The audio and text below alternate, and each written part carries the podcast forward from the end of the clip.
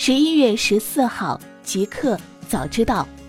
大家好，今天是十一月十四号，星期四，欢迎收听极客早知道。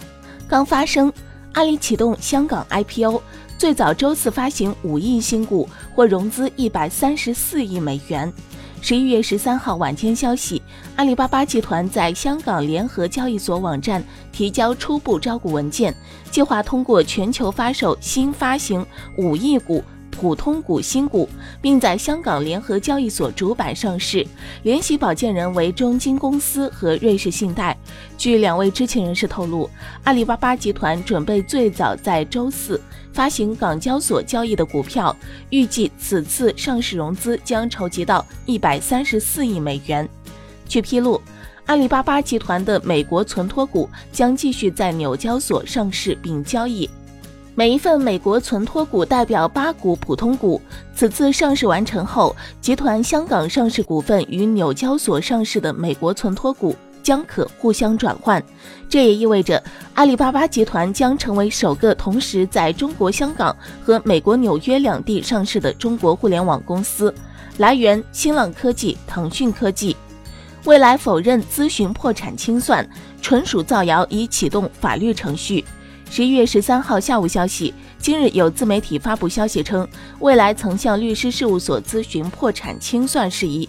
对此，未来发布微博回应称，该文内容纯属造谣，误导公众，严重干扰了未来的正常经营。未来已启动了必要的法律程序。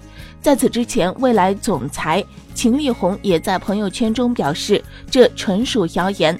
未来表示，此前该自媒体对未来进行过多次造谣和不实报道。未来已于二零一九年九月五号在法院正式向对方提起诉讼，目前该诉讼正处于审理程序。而自二零一九年十月八号起。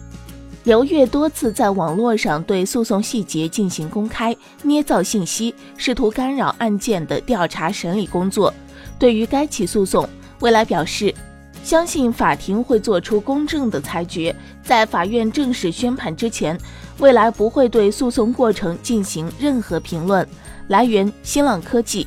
大公司，腾讯发三季度财报，总收入九百七十二点三六亿元。同比增长百分之二十一。十一月十三号消息，腾讯控股有限公司今天公布了截至二零一九年九月三十号止的第三季度未经审核综合业绩。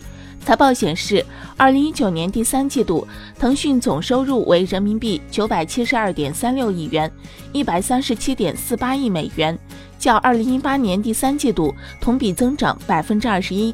按非国际财务报告准则，期内本公司权益持有人应占盈利为人民币二百四十四点一二亿元，三十四点五一亿美元，同比增长百分之二十四。具体到业务上，增值服务的收入同比增长百分之十五，至人民币五百零六点二九亿元；网络游戏收入增长百分之十一，至人民币二百八十六点零四亿元；金融科技及企业服务的收入同比增长百分之三十六，至人民币二百六十七点五八亿元；网络广告业务的收入同比增长百分之十三，至人民币一百八十三点六六亿元。来源：腾讯科技。谷歌遭美监管部门调查，夜莺计划收集五千万病人信息。北京时间十一月十三号消息，针对谷歌公司和美国第二大医疗系统阿森松医疗集团所达成的一项云计算协议，美国监管部门已经启动了调查，原因是这项协议能够使谷歌获取数百万美国人的详细医疗信息。此前，有关五千万阿森松病人的数据分布在美国十二个州的四十个数据中心。谷歌和阿森松正试图把这些数据迁移到云端，方便医生和病人获取这些数据。这些数据包括姓名、生日等个人身份信息、实验室测试数据、医生诊断、药物和住院历史、一些账单记录以及其他临床资料。这一项目代号为“夜莺计划”。媒体对于夜莺计划的报道及其涉及范围，迅速引发了存在隐私担忧的美国国会议员和病人的批评，并促使监管部门在周二采取行动。来源：凤凰科技。互联网。小鹏汽车宣布获四亿美元融资，引入战略投资人小米。十一月十三号，小鹏汽车官方宣布成功签署 C 轮融资，总金额为四亿美元。此次小鹏汽车 C 轮的主要投资者既有消费电子和互联网领域战略投资者，同时也包含了私募基金和企业家投资者。小鹏汽车董事长兼 CEO 何小鹏在 A、B 轮基础上再次加持。小鹏汽车 C 轮融资不仅吸引了新的战略投资者，比如小米集团，并且也得到了小鹏汽车许多现有股东的大力支持。这是对我们关于智能汽车赛道长期战略执行能力以及审慎务实商业模式的再次认可。何小鹏说：“何小鹏表示，本次融资的额度、投资者组合、投资方背景等都达到小鹏汽车的预期目标。他认为，小鹏汽车致力于研发符合中国市场的智能汽车及其核心技术，以及在运营上取得的业绩，是得到多数投资者们认同的重要原因。”来源：腾讯科技。瑞幸咖啡三季度收增五倍至十五点四二亿元，净亏损比上季度减少。十一月十三号，瑞幸咖啡公布财报，三季度营收十五点四一六亿元，同比增百分之五百四十点二，净亏损五点三一九亿元，同比扩大百分之九点七，但比二季度的净亏损六点八亿元有所缩小。就具体收入明细而言，饮料净收入十一点四五四亿元。一点六零二亿美元，其他产品的净收入为三点四七八亿元，四千八百七十万美元。其他收入主要包括送货费为四千八百四十万元、六百八十万美元，分别占二零一九年第三季度总净收入的百分之七十四点三、百分之二十二点六和百分之三点一。瑞幸创始人兼 CEO 钱志亚在财报中称，对这一季的业绩非常满意。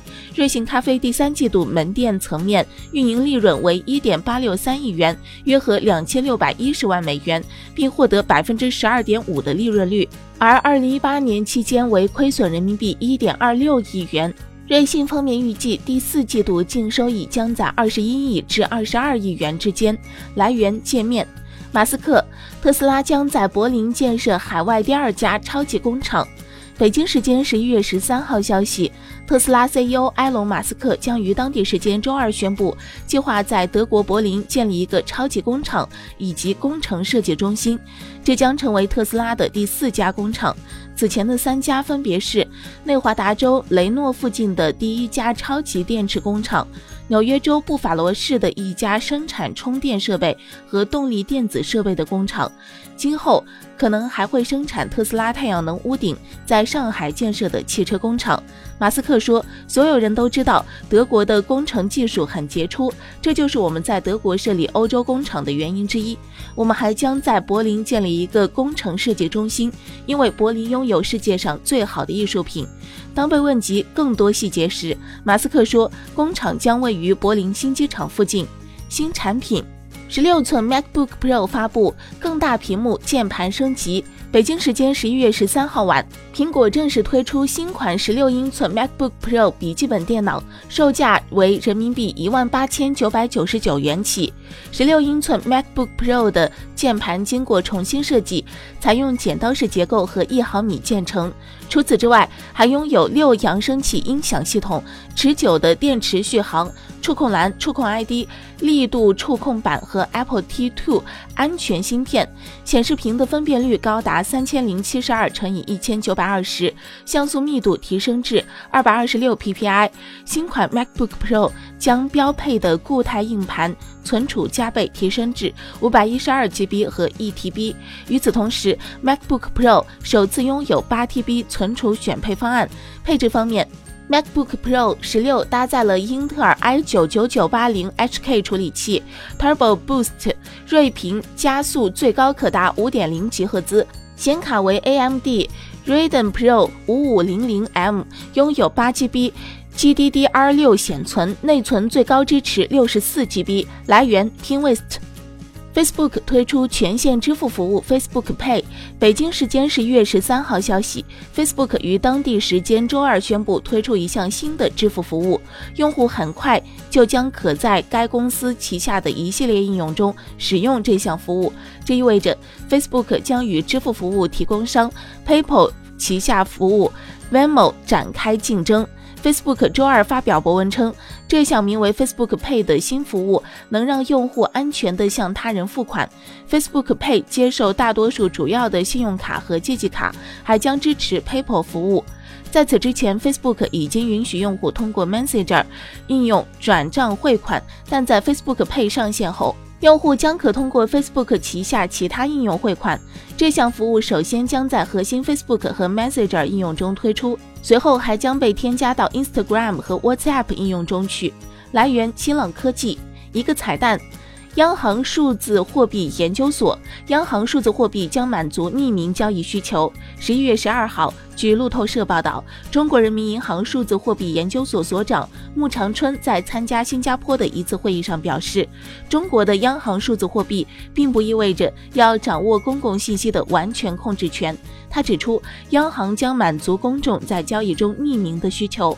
据澎湃新闻此前报道，八月十号，在第三届中国金融四十人伊春论坛上，穆长春表示，现有的货币形式容易匿名伪造，存在用于洗钱、恐怖主义融资等的风险，并且由于电子支付工具与现有银行账户仅耦合，使得公众对匿名交易的需求无法完全满足，因此。